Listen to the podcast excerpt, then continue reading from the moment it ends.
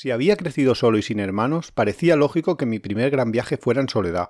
En los días previos al viaje estaba bastante asustado y de no ser por la buena disposición de mis padres, tal vez hubiera cedido al confort del hogar. Las dudas me atenazaban pensando si todo saldría bien, si acabaría perdido en mala compañía, si me pondría enfermo o si perdería todo lo que llevaba conmigo. Aquel viaje en Interrail fue mi primer rito de paso. El camino me enseñó sensaciones que desconocía y que todavía hoy sigo necesitando para sentirme realizado. Adrenalina, aventura, personajes, pérdida de la rutina, reflexión, contemplación, aromas, paisajes y sobre todo, las ansias de vagar.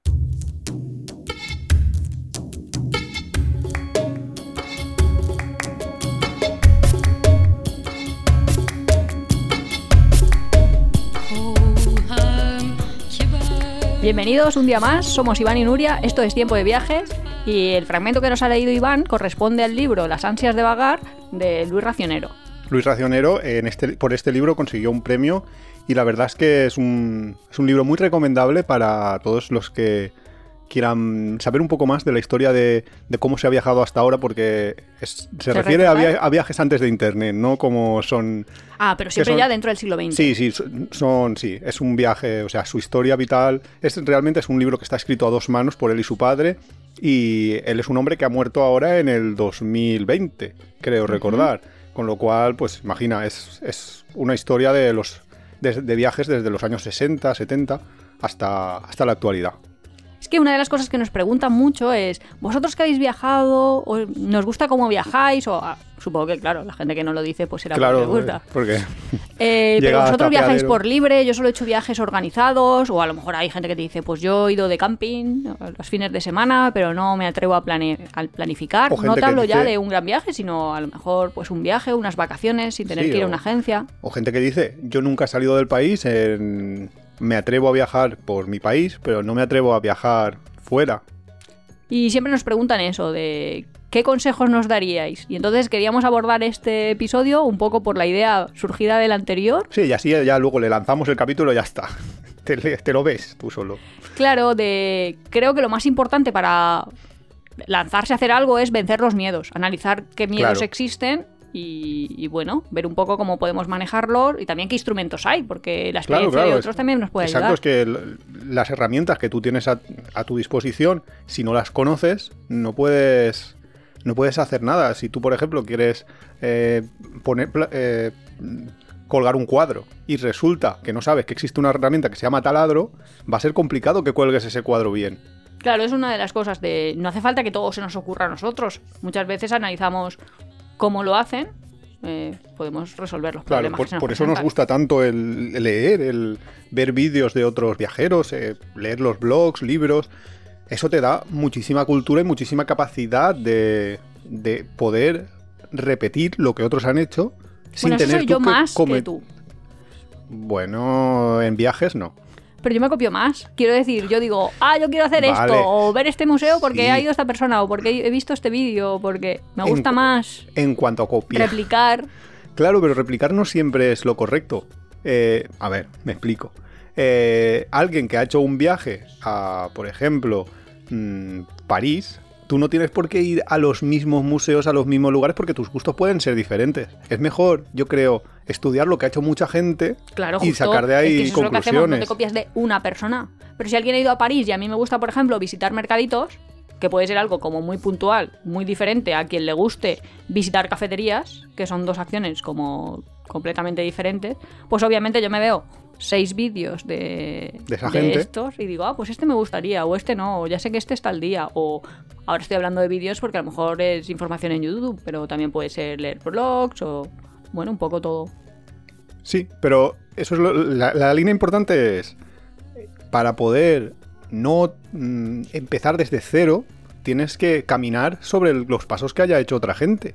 Sería muy estúpido el intentar repetir un, una cosa que lo ha hecho muchísima gente de otra manera distinta. Bueno, a veces así salen cosas bastante curiosas y te puede salir bien, pero lo normal, lo normal, lo normal es que si intentas hacer una cosa desde cero, diferente a como lo han hecho los demás, lo normal es que, te, que tengas problemas. Solo así para empezar. Lo más probable es que fracases en tu, en tu empresa. Por eso es por lo que estamos hablando de, de aprender de los demás viajeros. Sí, pero todas las personas que nos preguntan, ¿tú qué harías? Ya están en fase precontemplativa. Ya quieren hacerlo. Claro. Ya han dado el primer paso de es marcarte un objetivo. Exacto. Quieren tener un viaje y quieren que su viaje se adapte exactamente a como ellos son. Porque muchas veces los Bueno, problemas de los sí. viajes en agencia son dos. O bien un problema de presupuesto, quiero decir, porque es verdad que existen agencias que te pueden hacer viajes a medida, pero no es lo estándar y a veces... Nosotros mucho. tenemos un dicho que es lo mismo que te hace la agencia, nosotros lo conseguimos. El doble por la mitad. Exacto, el doble de tiempo por la mitad de precio. Y el otro problema para aquellos viajeros que a lo mejor no están pensando en mi limitación es el presupuesto o que son viajeros que hacen lo más estándar siempre, pues el problema es que muchas veces lo que ellos llaman de que el viaje es muy cuadriculado. Claro, porque los viajes tienen que adaptarse a un gran rango de públicos y no están pensados en, en solo un prototipo específico. Y luego también podríamos decir que las agencias te llevan como borregos. No sé cómo decirlo, Sí. ni si quedará muy Nuri haciendo amigos. Sí, sí, siempre haciendo amigos. Luego me dicen pasivo-agresiva. Es verdad, te lo han dicho hoy dos veces. No, pero lo que quiero decir es que pues tienes que ir con el grupo. Y no a todo el mundo le gusta ver Ya. yo qué sé, es que es ahí. Vais A a ver el hora. Arco de Triunfo, tenéis 10 minutos. Vais a ver el mercado en Marrakech, tenéis un cuarto de hora y tú, eh, perdona. Claro, y eh, que a lo mejor habría alguna de esas visitas que tú te saltarías y habría otras que incluirías en tu recorrido y que no lo puedes hacer porque no tienes el tiempo disponible. Claro, pero esto no es un capítulo para convencer a la gente de que si te lo montas No, tú y no, te lo montas bien, va a ser mejor. No, pero Esa gente ya está convencida. Claro, está convencida. Yo simplemente por hacer de abogado del diablo diría que hay una gran ventaja en los viajes organizados. Y es que es todo muy fácil. Ya te lo dan todo hecho, tú no te tienes que calentar la cabeza y además el rendimiento viajero, pondremos entre comillas esto de rendimiento viajero, Es el número de checklists que es puedes el, hacer. es el número de cosas que puedes visitar en- por unidad de tiempo. O sea, tú en un día de viaje por libre vas a visitar muchísimas menos cosas de normal que en un día de viaje organizado porque tienes un autobús a tu disposición que va a los sitios, el chofer sabe llegar, te aparcan en la puerta, alguien tiene las entradas compradas. Ah, eso es verdad, es muy Entonces, cómodo, ¿eh? claro, e- es mucho más fácil, mucho más cómodo y, y eso no se lo podemos quitar. Lo que a, a cambio es mucho peor. Es verdad. Cada uno tendrá su visión, pero yo creo que los oyentes de, de tiempo de viajes, la mayoría van a pensar Mm, que prefieren viajar por libre. No sé. También que me lleven es cómodo. Uy, ahora se está haciendo Nuria. No, es que estaba pensando que una vez con la Escuela Oficial de Idiomas fuimos a, a París eh, en una semana y te Sí. digo que, vimos todo. O sea, todo Claro. no. Aparte de todos los highlights estos, Claro, vimos pero- un montón de cosas. Pero también es verdad que no era un viaje por libre ni un viaje organizado. Era un viaje que alguien había organizado y tú te habías unido, que eso ya debe ser la octava maravilla. Eso es lo que hago yo contigo. Mm. Tú me llevas a Islandia y yo digo, está perfecto. Esto es un, viaje organizado. Yo ya duermo todos los días en una terma, que es lo que yo, no quería. he hecho nada. Claro. Claro. Claro, pero de- incluso así, eh, el tiempo disponible por cada lugar, pues es limitado, porque la persona que lo organizó, ese viaje que tú hablas, Pero porque hacía el mismo viaje repetidamente año tras año. sí, pero que es posible, que es posible que esa persona considere que debe de estar, no sé, una hora en la Torre Eiffel, y tú consideres que la Torre Eiffel hay que verla al atardecer y estarte allí tres horas para poderla ver y desde diferentes ángulos, con diferentes luces. Entonces, claro, nunca se va a adaptar a ti. Entonces, por Pe- eso los viajes por Pero libre- bueno, eso nos pasa a nosotros si somos dos personas. Claro, sí, eso es verdad, pero entre dos es mejor que una tercera persona que dicte lo que hay que hacer. Sí, pero que cada uno tiene su visión y eso no lo vamos a Sí, pero cuando somos nosotros ahora. sí, pero cuando somos dos, eh, siempre la visión de uno puede comunicarse al otro Hombre, y claro. se puede llegar a un acuerdo, pero cuando es una persona Con una Iván puedes llegar a un acuerdo siempre, menos cuando A tiene ver, tanta hambre que está en fase hipoglucemia. A Entonces, ver. en vez de hacer como cualquier humano cuando está en hipoglucemia, que es cuando se lo empieza a notar, come azúcar, pues él no. Él entra ahí como el mega mal genio y el tenemos que comer, tenemos que comer ya o moriremos. Ay, pobre yo. Pues. ¿Qué, qué pasa? Si, si yo tengo que comer, pues tengo que comer. Como diría Román, Iván funciona bien mientras no le falte leche.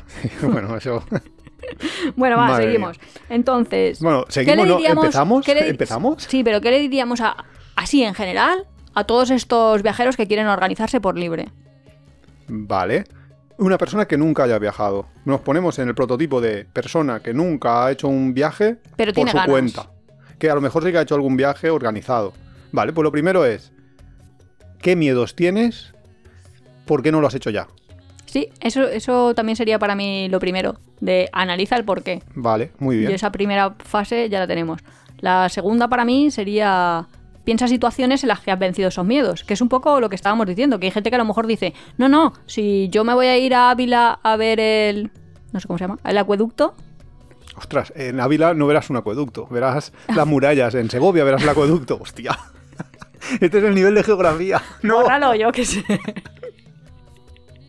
El caso, pues me voy a Segovia a ver el acueducto. Un saludo a los castellanos leoneses. Hoy hacemos amigos en Ávila y Segovia. Ta, ta, ta, ta, ta, ta. Lo peor es que he estado en los dos sitios, pero bueno, tendremos que volver, Ibi. La cosa, Sí, a por cochinillo. A Soria. a Soria no. No. Te has perdido ya.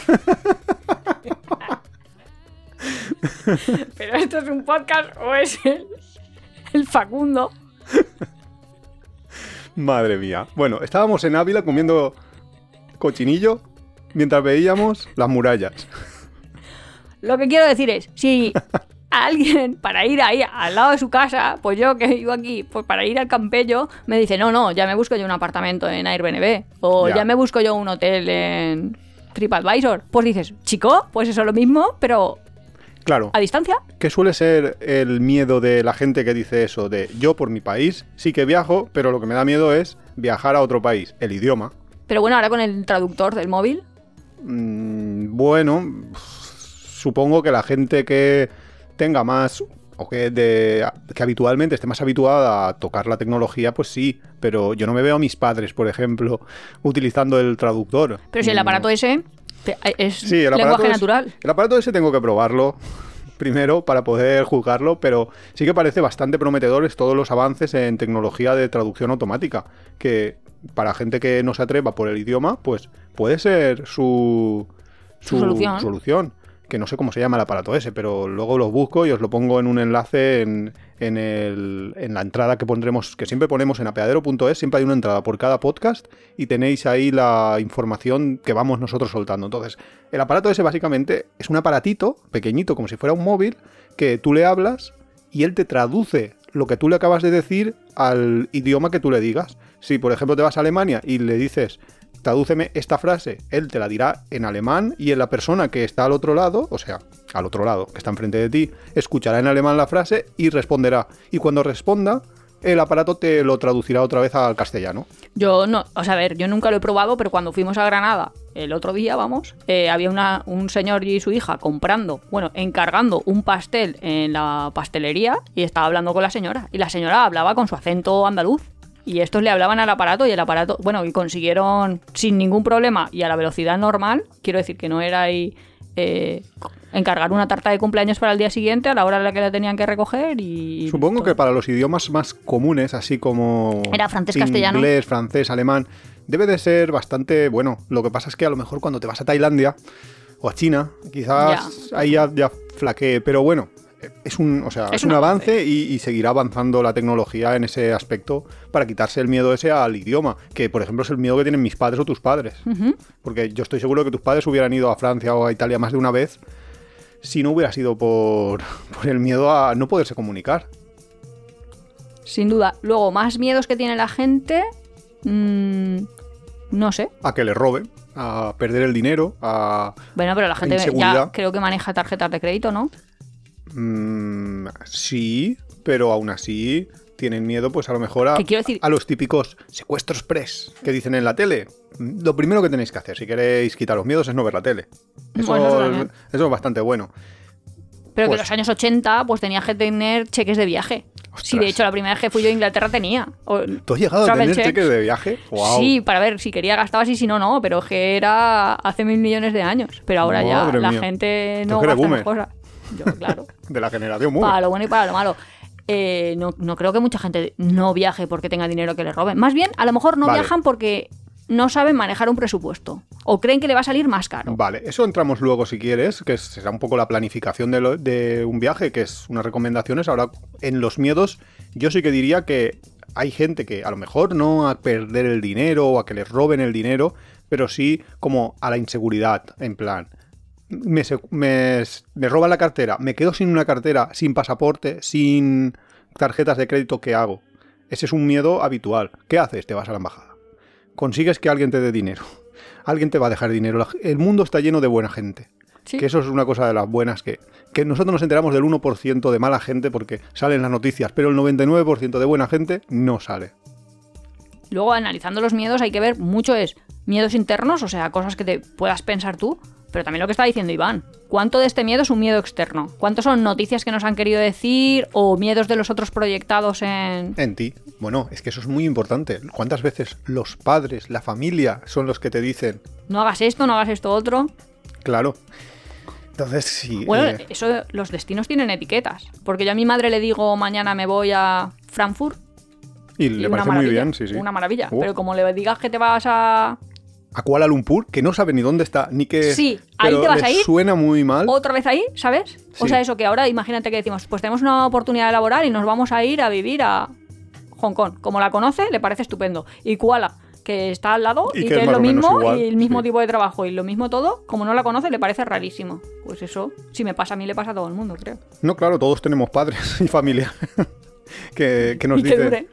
Sí, pero que, nos, meten sus miedos que realmente vienen metidos por otros factores, por, por la tele, por, por informaciones que muchas veces son parciales o que simplemente te enseñan la parte mala. Entonces, una parte muy importante que hay que quitarse de miedos es esa, es la de lo que me digan. Por cierto, hay una cosa que pasa muchísimo, que es que los locales de un lugar te van a decir que su país es peligrosísimo. Si tú hablas con un colombiano te va a decir, no, a Colombia vas a ir, es que Colombia está muy mal, que hay muchos peligros, no, no sé cuántos, mejor vete a Perú. Si hablas con un peruano, quizá te diga, "Mm, Perú en este momento yo veo mucha inestabilidad, no sé. Y así casi todos los países. Te van rebotando. Si la gente del país, como conoce, o le meten, mejor dicho, su más 1% noticias, ¿no? de, gente mala, entonces asimila que en su país está muy mal. Y cuando escucha una noticia de, de otro como- país es una cosa como rara para ellos. Que por ejemplo, nosotros cuando estábamos en México, veíamos la tele en México y aquello parecía como que era el salvaje, el salvaje oeste y nosotros mirábamos a nuestro alrededor y decíamos, pero, pero si esto está, esto es tranquilísimo. No sé, Hombre, bien barrios, ¿eh? Habían barrios, pero por eso que, que esa es la parte B. Que, tenem- que una cosa que tenemos que hacer siempre es planificar y saber dónde ir y dónde no ir. Que eso es importante. Por eso yo el consejo que le diría es, vale, pues empieza por lo fácil. Cuéntame una experiencia. Cuando has ido a... No me atrevo a volverlo a decir. Ahí. A, Ávila. a Santander. ¿Qué has hecho? ¿Qué, qué necesitabas? ¿Qué es para ti un viaje? Porque claro, a lo mejor para mí un viaje es una cosa y para esa persona es otra. A lo mejor Sí. para mí es buscar museos y para esa persona es buscar excursiones.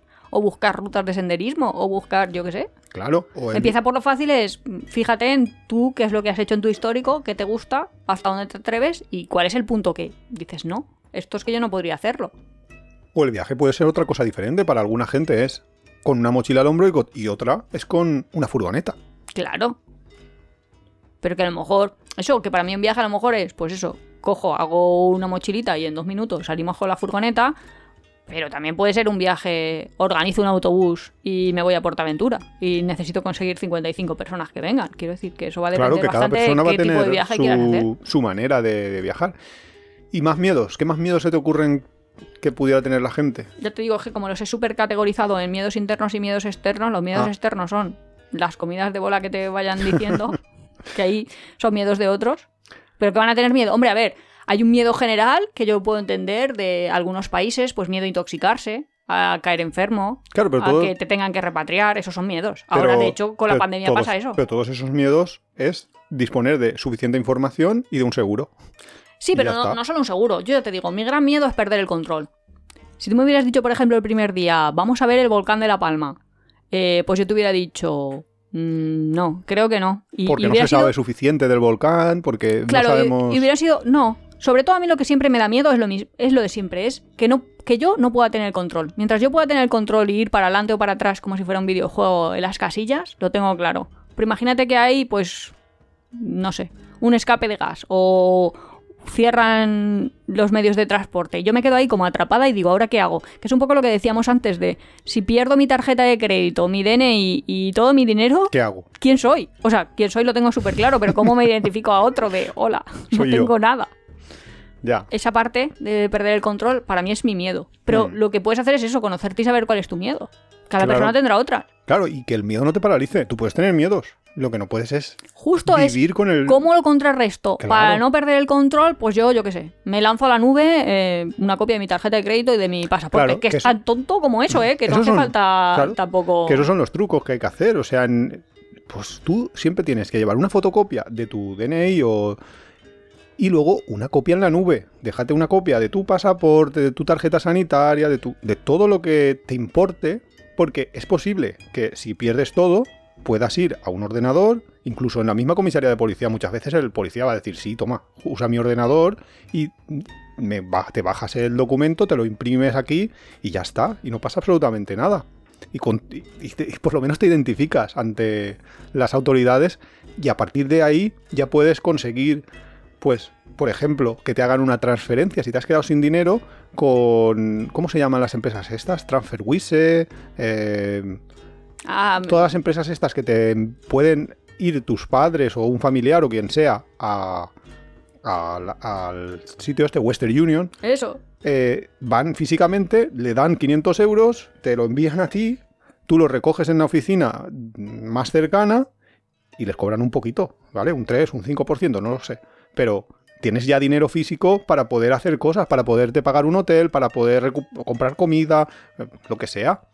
Pero no te quedas sin nada. Lo primero es poderte identificar y para eso, pues el miedo se te quita sabiendo que te puedes identificar teniendo una copia. Y luego tu embajada. Luego vas a tener que acabar en tu embajada sacándote una especie de... mm, No sé cómo decirlo, pero es un falso pasaporte, que es una hojita que te hacen, un salvoconducto, para que puedas coger un vuelo y volar hasta tu casa y volverte en caso de, que tengas esa necesidad. También te pueden en la embajada, si tienes tiempo, eh, conseguir un pasaporte nuevo que a, a mí me ha pasado. Entonces, eh, lo que te hacen es que te hacen el pasaporte en tu país, se lo envían a la embajada y tú lo tienes que recoger al cabo de una semana, dos semanas. Pero funciona un poco siglo XX, ¿eh? Lentísimo, porque va con valija diplomática, diplomática, y vuelve mm. y viaja, que dices, uy, yo no sabía que esto era tan, sí, que esto tan era tan rudimentario. Sí. Sí. Pero bueno, es, es, es así. Depende de cómo sea tu viaje. Si tu viaje es corto, de en plan, me, me he ido dos semanas, 30 días, pues a lo mejor tienes que conseguir el salvoconducto para poder volar hasta tu casa de nuevo. Si el, tu viaje es en plan a- un año, dos años y te quedan muchísimos meses, tienes que conseguir el pasaporte. Bueno, pero eso. Lo- vencer los miedos es medio fácil una vez conoces los miedos. O sea que es analizar, conocerte, identificarlos, pensar qué puedes perder y cómo puedes contrarrestar todo lo que puedes perder. Ahí no hay mucho más que, que rascar. Claro. Las Otra cosa que puedes hacer, que a mí me preguntan muchas veces, es ¿qué viaje puedo hacer? ¿Qué dices? Madre mía. ¿Qué Pero... viaje? Eso te iba a decir. Dime algo, espectro. ¿sabes? Que es que es como, ¿cómo decoro mi casa? Pues tú dices, mm, ¿cuántos metros tiene? Pues básicamente aquí es de qué presupuesto estamos hablando. Claro. Y de qué temporalidad, porque no es Claro. lo mismo lo que estamos diciendo. mil euros para cinco meses que tener 10.000 euros para tres semanas. Claro, y sí, es que no es lo mismo ni va a poder ser lo mismo, también Y- te lo digo, porque No, tú puedes ni- ir al mismo sitio en dos condiciones totalmente diferentes y que tu viaje y el mío se parezcan como un huevo a una patata. Claro, incluso con dos presupuestos y dos tiempos diferentes, a ti te van a gustar unas cosas, a mí me van a gustar otras. No, pero que tampoco se puede, que no todo es planificar, mm, pensar, no sé qué, no sé cuántos, que mucho también va a depender del propio presupuesto. No, no, pero que digo que con el mismo presupuesto y todo puede diferir completamente tus gustos de los de otra persona, con lo cual nadie puede planificar por ti. De hecho, uno de los grandes errores o lo- los fracasos, así entrecomillados, es cuando tus expectativas Sí. luego no se cubren. Sí. Eso tenemos que hacer un capítulo de expectativas no cubiertas, porque tenemos unos cuantos.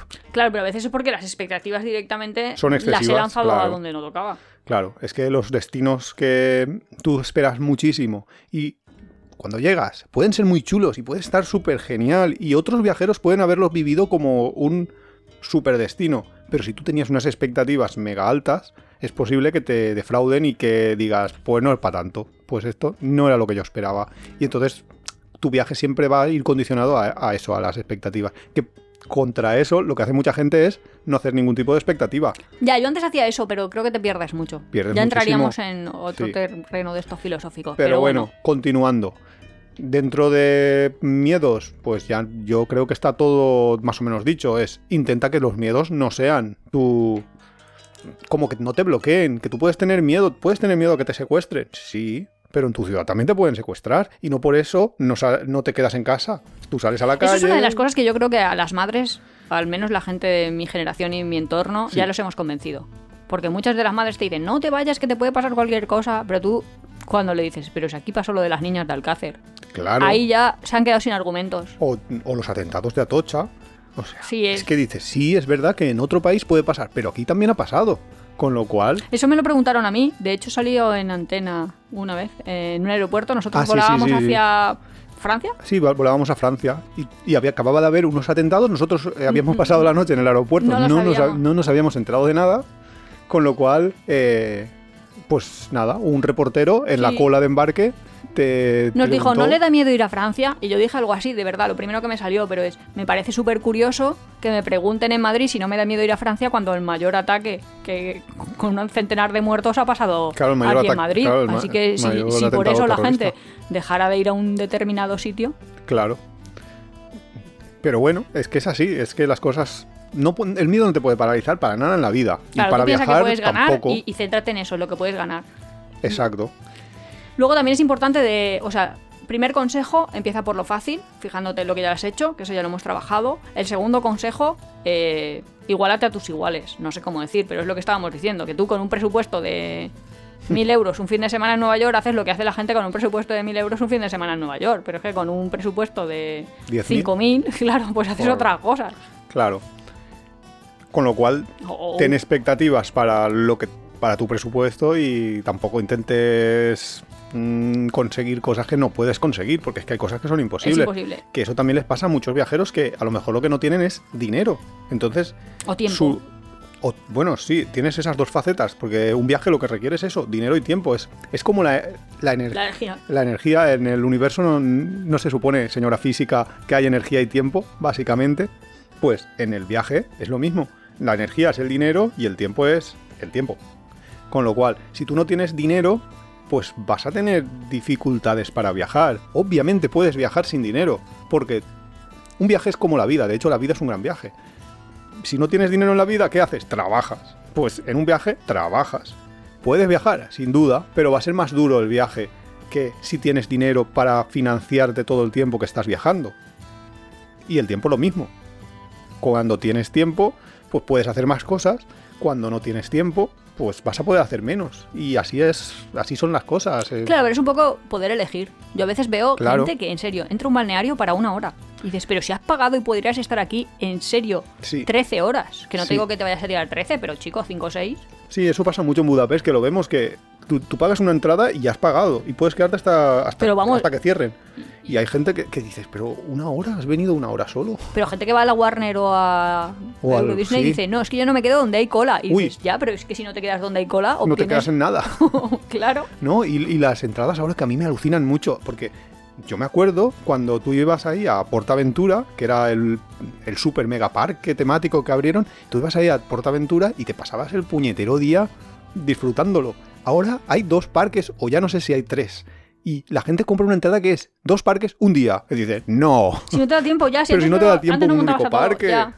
¿Cómo me compras ahora dos parques un día? Que nos hemos vuelto locos, que es que la sociedad que, que hemos creado cada vez quiere Sí, ir más como- deprisa. Como que fuéramos unos sims nosotros Sí. en nuestra propia vida. De necesito puntos de vida, pues necesito checklist, tengo que hacer esto, tengo que hacer esto otro, tengo que hacer esto otro. Y tú, pero ¿por qué tienes Que hacer justo eso? eso es uno de los consejos que un viajero que ha viajado mucho siempre te va a decir. No busques en el viaje hacer checklist, checks de sitios. No voy a este sitio, o voy a París y tengo que visitar el Louvre, la Torre Eiffel, el barrio de Montmartre. No, no, no te hagas ese, ese listado de tengo que hacer esto en el menor tiempo posible porque Te va a sobrellevar. ¿Cómo se llama eso? pues no sé, te va a hacer que, que no disfrutes del, del viaje. Vas a, o sea, vas a tener un viaje súper intenso, es verdad. Pero no estás disfrutando de los lugares. Los lugares se disfrutan cuando... Y todos los viajeros que, que llevan años viajando te lo van a decir. Se disfrutan más cuando vas más pausado, más De hecho, slow tú y yo tuvimos ese cambio en Sí, diferente claro, momento. claro. O sea, yo lo tuve antes Y, y no te acababa de entender de, pero qué prisa tengo, pero por qué me tengo que cambiar de sitio, pero para qué tengo que ir a otro sitio, que tú decías, Nuria, porque, pues porque si Es no, que- no vamos a estar aquí. Es que es un cambio que cuando antes lo experimentes mucho mejor, es verdad. Y yo fui más lento que tú. Eh, también que- porque soy más joven. No es porque eres más lento, ¿eh? No, no vengas aquí. No, pero sí que es verdad que intentad, ya sé que al principio es muy difícil, que quieres ver muchas cosas en poco tiempo, pero A ver, que si una cosa es la ilusión de tu vida, que si tú quieres, yo qué sé, Y sobre todo si crees que no vas a poder volver. Eso es otra. Que eso a veces a mí todavía no me pasa. Que siempre pienso, ya volveré. Como si hubiera fuera a vivir 437 años. Y, y- y- y esos 437 años fuéramos a poder movernos libremente y viajar barato. Que eso es otro tema. O sea Pero que- muchos sitios sí que volvemos y, y otros pues no, pero es No, que la pero que si la ilusión de tu vida es ir a tal museo, no sé qué, no sé cuántos, y no has encontrado entradas por ese día, pues para el siguiente. Y Sí. sigue intentándolo. Si es la ilusión de tu vida. Si es la Pero no ilusión de tu vida, pues, te lo vengan tienes que hacerlo, claro. fuera, claro. Claro, y, y no deje, y no te dejes que te convenzan, porque muchas veces argumentos de madre o de familiares es, no, porque ya podrás más adelante, no sé cuántos. Sí, cuando Sí. te jubiles. Cuando te jubiles. Sí, es posible, pero también es posible que no. Con lo cual, si tienes la oportunidad y tienes las ganas, hazlo. Además, el mundo cambia más rápido de lo que nosotros creemos. A veces sea, para bien. A veces para bien, pero nosotros, yo me acuerdo que fui a Atenas. Es que no me acuerdo cómo estuvo la cosa, pero Fue brutal. fui a Atenas Sí. y era todos los museos gratuitos para europeos, por lo menos, con Sí, mayores de edad con tu, con tu DNI. Nada, y fuimos a algunos museos, bla, bla, bla, bla. Mm, fuimos. Luego nos fuimos a- una semana, dos semanas a Esquiatos, a la isla de... No, nos fuimos una semana ahí de vacaciones, ah, porque, que ese será otro consejo que os daré, en los viajes hay que tomar vacaciones. Nos fuimos una semana a la playa, en Vol- plan, Sí, a una isla. a una isla que se llama Esquiazos, en, en, ¿Grecia? en Grecia. Y cuando volvimos a Atenas, ¿qué pasó? Ya, ya no se podía ir a los museos. Bueno, se podía ir, pero los habían subido y además como. Lo- lo- un los habían subido, no, habían puesto un precio estro- Claro, ellos tuvieron ahí su estratosférico. crisis eco- económica, que encima luego fue súper rarísimo porque por cada 100 euros que sacabas del cajero te cobraban 8, que a mí la verdad, un 8%, así como de mi dinero a mi dinero y con mi tarjeta de rédito. Bueno, el caso que las cosas cambian, así que las oportunidades están ahí, como, como dicen, un tren que pasa, lo tienes que ir cogiendo. Claro que para eso tenemos nosotros un algoritmo que le llamamos el más barato al que no hayamos ido, el destino más barato al que no hayamos ido, que es justo eso. Si tú nunca has viajado y quieres viajar a mogollón de sitios, porque nosotros tenemos una lista muy grande de sitios a los que queremos ir, elige de entre todos ellos el primero, aquel que te resulte más barato en este momento, porque es posible que luego ese, ese destino suba, otros bajen y entonces puede sí, pero ser... Iván ahora ese algoritmo le tiene que decir aquel que te resulte más barato en este momento y la meteorología sea idónea a tus expectativas. mm, Porque claro, A mm, ver. mucha gente también que ahora están pidiendo la ¿cómo se llama? Eso, eso siempre. La visa esta de trabajo, que la gente La Working Holiday Visa. Sí, dice, ahora la están dando. Claro, hombre, si es que ahora te vas a ir a Canadá y Uf, estamos, en el mes de en- octubre, es que cuando vayas a llegar invierno. tú, o sea, Sí, vas a ir a, a trabajar a, a- a un lugar nevado donde no te vas a poder mover porque las carreteras están bloqueadas. Pero sí. ¿qué digo es octubre, que noviembre? Ya no sé ni cuándo vivo. Eso te puede pasar, claro. Es que esas cosas te pueden pasar. Pues eso. ¿Qué más? Mm, ¿Qué más cosas te pasan? No, ¿qué más cosas podríamos hacer para que ellos se vean capaces de planificar sin tener que ir a una agencia? Pues lo primero deberíamos de decir. Estamos hablando de qué destinos y que no hay que ir cuando el clima no sea favorable, intentar ir a los destinos más baratos. Si tienes una lista muy grande, aún muy barato, pero también es muy importante qué país es, porque si tú te vas a ir al sudeste asiático, no es lo mismo viajar, y es la primera vez que haces un viaje así, no es lo mismo viajar a Tailandia que viajar a Camboya. Tailandia es un país, por ejemplo, muy fácil de viajar, es muy recomendable para un primer viaje del sudeste asiático y sin embargo otros países eh, son un poco más complicados. Entonces mi consejo sería que a igualdad de condiciones, hombre, si te sale el, via- el vuelo al doble de precio no, pero a igualdad de condiciones más o menos, que elijas, fácil. claro, uno más fácil. Que muchas veces uno más fácil es aquel que tiene más pegado a tu cultura. Si tú eres, por ejemplo, español, pues irte a cualquier lugar de Europa va a ser muy fácil para ti. Irte a, a- a ¿Sudamérica? Estados Unidos, a Sudamérica, también va a ser bastante fácil porque tienes el idioma. Estados Unidos va a ser un poco más complicado porque tienen tu cultura, pero no tienen el idioma. O sea, tienen una cultura occidental. Sin embargo, irte a Sudáfrica va a ser bastante shock. o irte a Marruecos incluso, que estamos pegados, va a ser un poco chocante. Entonces, tienes que intentar un poco ver qué, qué destino mm, te encaja dentro de toda la, la gama. Y no sé si con esto liamos todavía más porque tienes que elegir el barato. Bueno, Vale, el barato pues, si tienes presupuesto limitado, si no. Más pues variables que pueden entrar en juego, porque a veces dices, no cojo el más barato, cojo a lo mejor el segundo más barato, porque es un país que se está desarrollando y va a ser barato o va a tener poca gente Claro. en este momento del tiempo. O sea que la decisión del destino no es tan tan simple como... Que eso lo hemos hecho a veces. A veces dices, ostras, eh, me Ahora voy, está medio barato. Me voy a Myanmar ahora, incluso me saldría más barato irme a otro destino, porque ahora han abierto hace poco el turismo, todavía hay pocos turistas, con lo cual no vamos a ver aglomeraciones, como así nos pasó, eh, o sea que no vimos. Eh, no vamos a tener aglomeraciones, vamos a tener unos precios quizás más contenidos y sobre todo va a estar la gente más pura, menos manipulada por, por el dinero que les entra a partir de los dólares. Entonces, claro, son muchos factores, pero yo creo que para un viajero inicialmente lo que yo elegiría es un, un destino ba- barato y que no sea muy complicado. Incluso si tienes mucho presupuesto, un destino barato es mejor porque vas a tener más maniobrabilidad. Entonces, si te engañan Ya, en. Alemania, quizás te toca irte a un hotel que te cuesta 80 Sí, sí, no- dólares. no, es lo mismo perder una noche de hotel en Frankfurt que perder Claro. una noche de hotel en Vietnam. Claro, justo. Ya.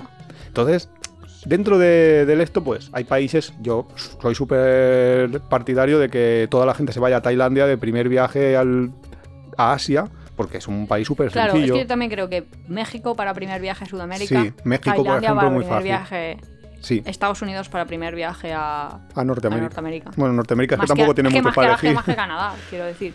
Bueno, México, habría gente que te diría, me acabas de meter México en Sudamérica, en Latinoamérica, mejor En dicho. Centroamérica le En- pondríamos. sí, pero que es latino, es, es un país Hombre, a ver, muy fácil de, por tu idioma y yo que todo, te lo digo porque si te digo Brasil o te digo Argentina, es tan grande el destino en sí. Es que, vamos, y aquí te digo China, que es que me acabo de cargar un cuarto Claro, y, a lo mejor Brasil es un... El idioma te lo hace un poco más complicado, ¿Qué va, hombre? Tú hablas... ¿Cómo se llama? Brasiñol. brasiñol, y te vas comunicando, pero, pero bueno, son, son detalles que tienes que ir mirando. Mm. Luego, dentro de lo que es la planificación antes de irte del viaje, mm, tienes que saber, hemos hablado un poco del dinero, ¿no? Tienes que saber cuánto dinero y luego mantener durante todo el viaje un presupuesto. Quiero decir, si no lo has hecho en casa, a lo mejor te va a costar. Nosotros, eh, toda la vida, yo desde que estoy con Nuria, al menos, toda la vida lo hemos hecho. El, tú apuntas cada día lo que te vas gastando y más o menos sabes cuánto llevas gastado. Entonces tienes un- una facilidad para manejar el dinero que si no lo haces, o para saber dónde se te va el dinero, que si no lo haces no lo tienes. En un viaje es lo mismo. Tienes un presupuesto limitado.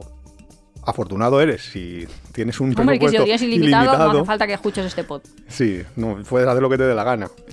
Pero si tienes un presupuesto limitado y tienes un número de días concreto, pues vas a tener que ir un poco mirando a ver cómo encaja todo. Si tú tienes 3.000 euros y 30 días, Pues a 100.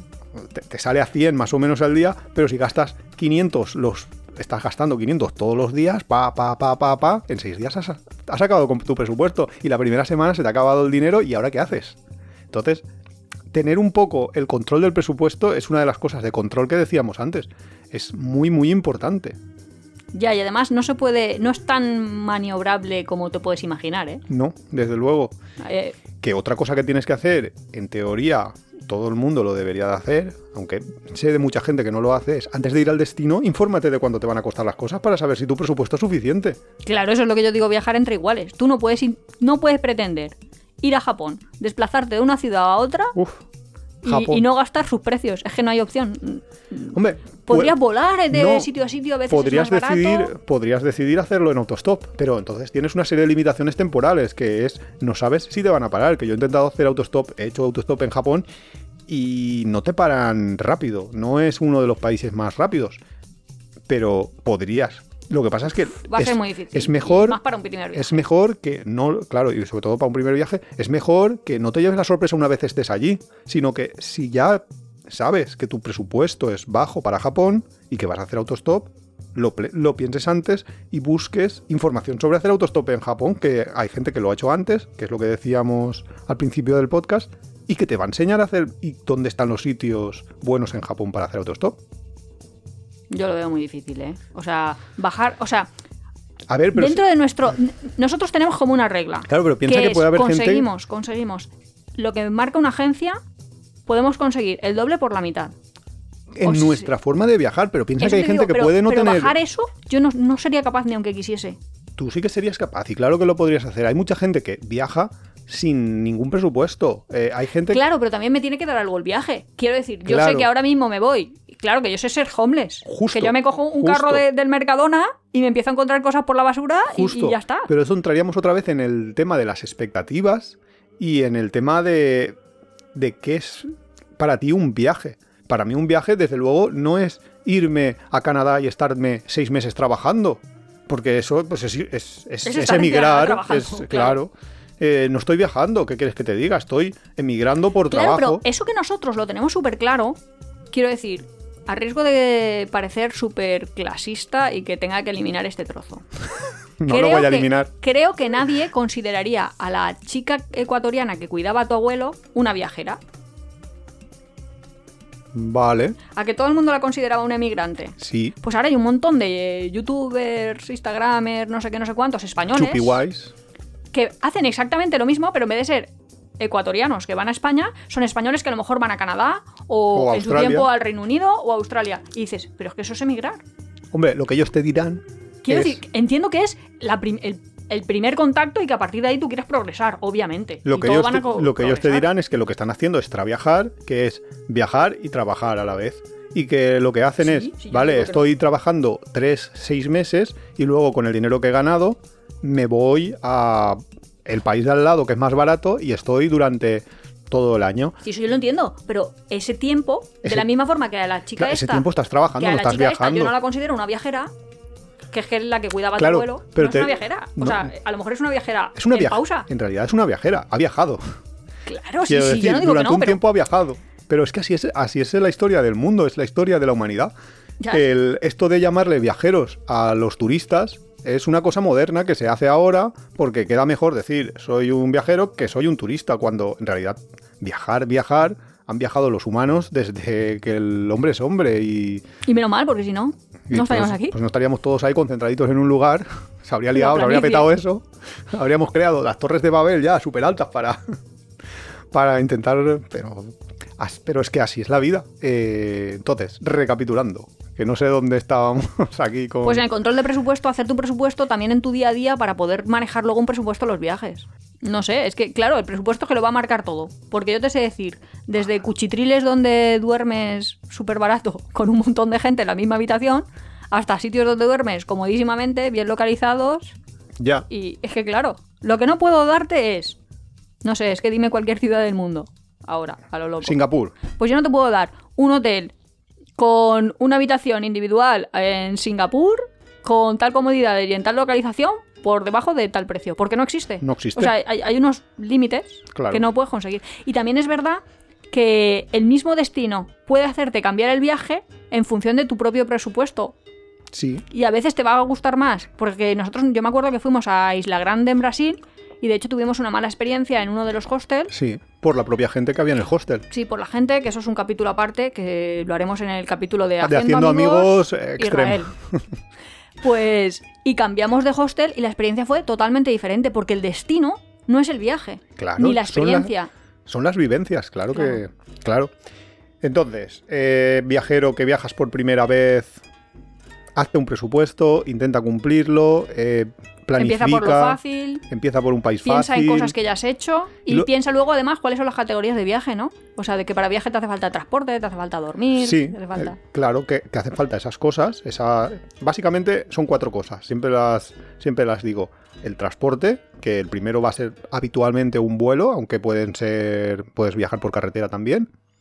Luego el alojamiento, que en el, en el caso del alojamiento, pues hay dos maneras de verlo. O te alojas eligiendo el hotel, o sea, una vez ya estés en el destino, vas, buscas y encuentras el tuyo ideal, o bien utilizas una de las plataformas a través de internet, lo reservas antes y ya llegas directamente al destino.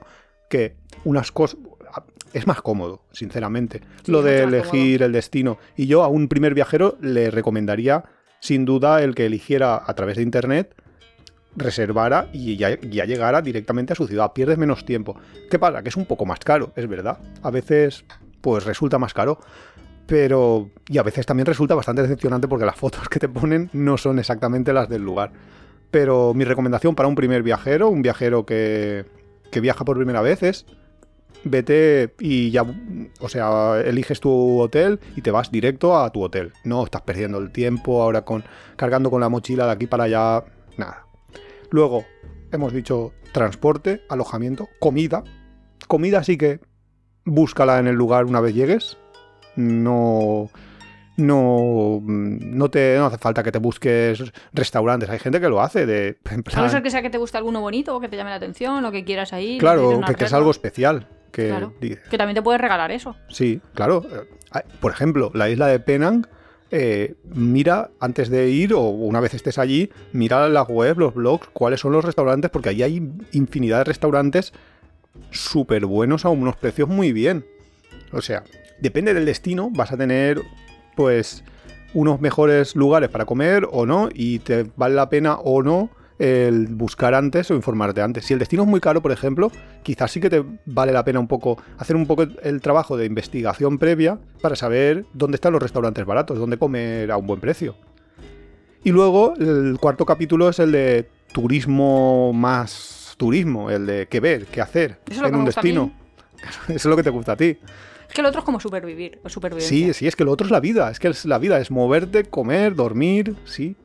Y ese capítulo de qué ver, qué hacer, pues mm, mi recomendación para primer viaje es infórmate. Porque Pero luego puedes hacer una cosa súper fácil, que yo lo haría, de... Pero si a ti te gustaba el viaje de la agencia de viajes, pero no te gustaban algunas cosas, pues tú vas a la agencia de viajes con toda Ya. tu cara y le dices, hola, buenos días, soy Infórmeme. Nuria y quería ir a este sitio tales días.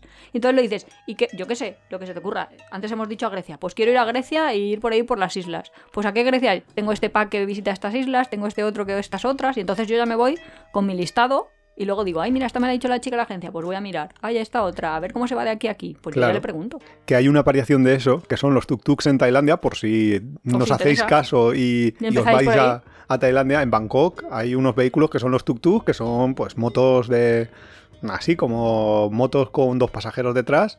eh, y te hacen como recorridos turísticos y ellos están ahí en las zonas, en- como por ejemplo en la calle Khao Khao San, que son las zonas que hay más mochileros y demás. Y nosotros hacíamos una, una técnica para viajar con ellos. Básicamente era montar. Claro, Pero en vez de decir, que- no, es que ellos te intentan vender lo que ellos llaman son sus tour. excursiones. Sus claro, tours, sus y, lo- y tours. los venden súper baratos porque te dicen, igual, eh, solo 20, 300, no, ve- a lo mejor 20 300. Bahts. 20 20 bahts bahts, son 20 50 bahts. son La, ul- 50 céntimos, la loco. última vez que fui había Que por no, 20 que bahts. Esos son 50 céntimos de Que euro. sí. Imagínate 5 euros. Había por 20 bahts. Que sí, porque lo que ellos ganan dinero no es de, de- no es de que tú subas en su moto y te hagan el recorrido turístico. Claro, ellos ganan dinero de ir llevándote a tiendas, que las tiendas le dan o, o dinero por llevar a turistas o a veces cheques de gasolina. Entonces nosotros, como hacía un calor ahí insoportable, o- sí, o a veces ahí te pilla justo el rato que está lloviendo. Sí, ta- también. Entonces le decíamos, llévanos, llévanos, eh, llévanos a más templos. Y el hombre decía, "Mm, vale, pues para llevaros a más templos nosotros le decíamos, sí, sí, tú llévanos a todas las tiendas que tú quieras, nosotros no vamos a comprar. Nosotros no vamos a comprar. Eso lo tenemos que tener claro. Pero tú llévanos a ver tiendas, será por ver tiendas. Y entonces se nos iban llevando por ahí. Claro, y es una forma de, de- de viajar que, que a veces pues, pues funciona. El caso, que una cosa importante que había empezado a decirlo antes, pero no, no lo he acabado, es que en un viaje largo, porque mucha gente se plantea como que yo tampoco, yo recomendaría que antes de hacer un viaje largo, hicieras primero un viaje corto, a ver cómo es la cosa, cómo- porque a veces vas a aprender mucho de tu viaje corto. Si no, lo vas a aprender igual a través del viaje.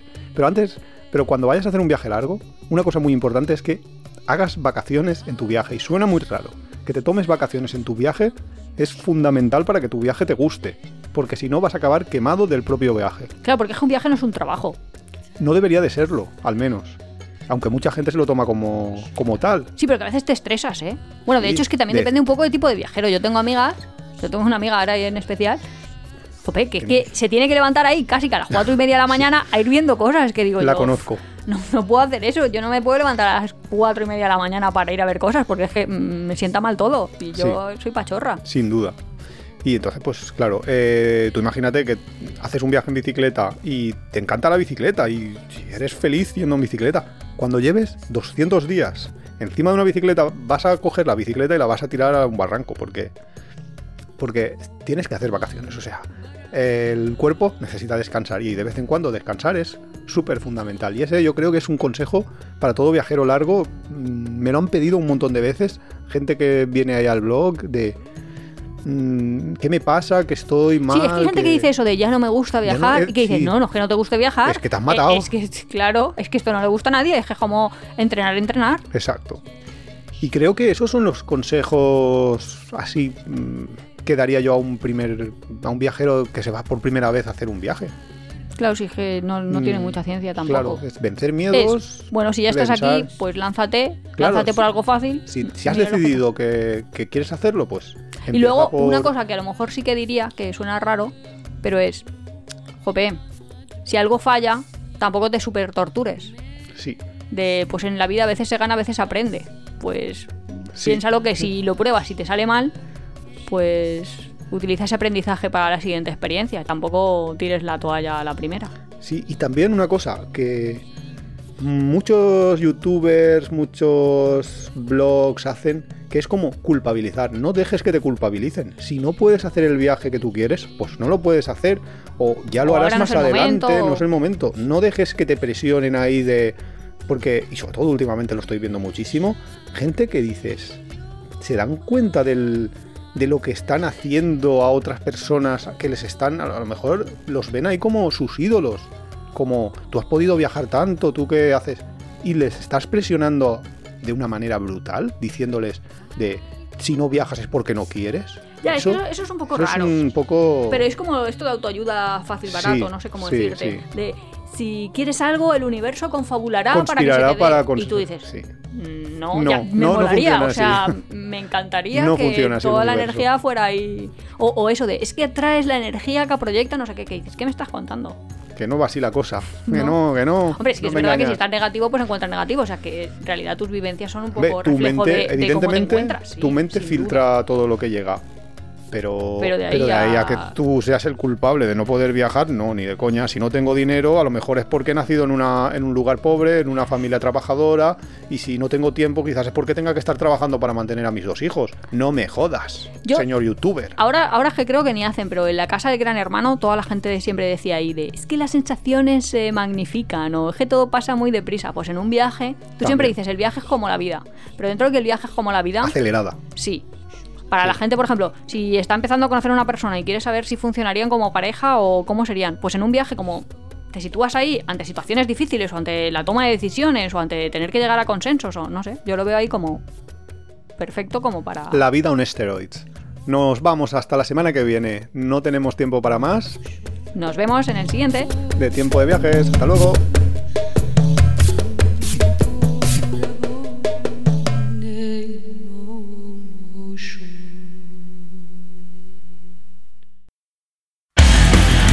Te gusta nuestro podcast, apóyanos en las redes sociales, coméntalo, compártelo, nos ayuda a crecer y sobre todo nos encanta recibir vuestros comentarios y sugerencias.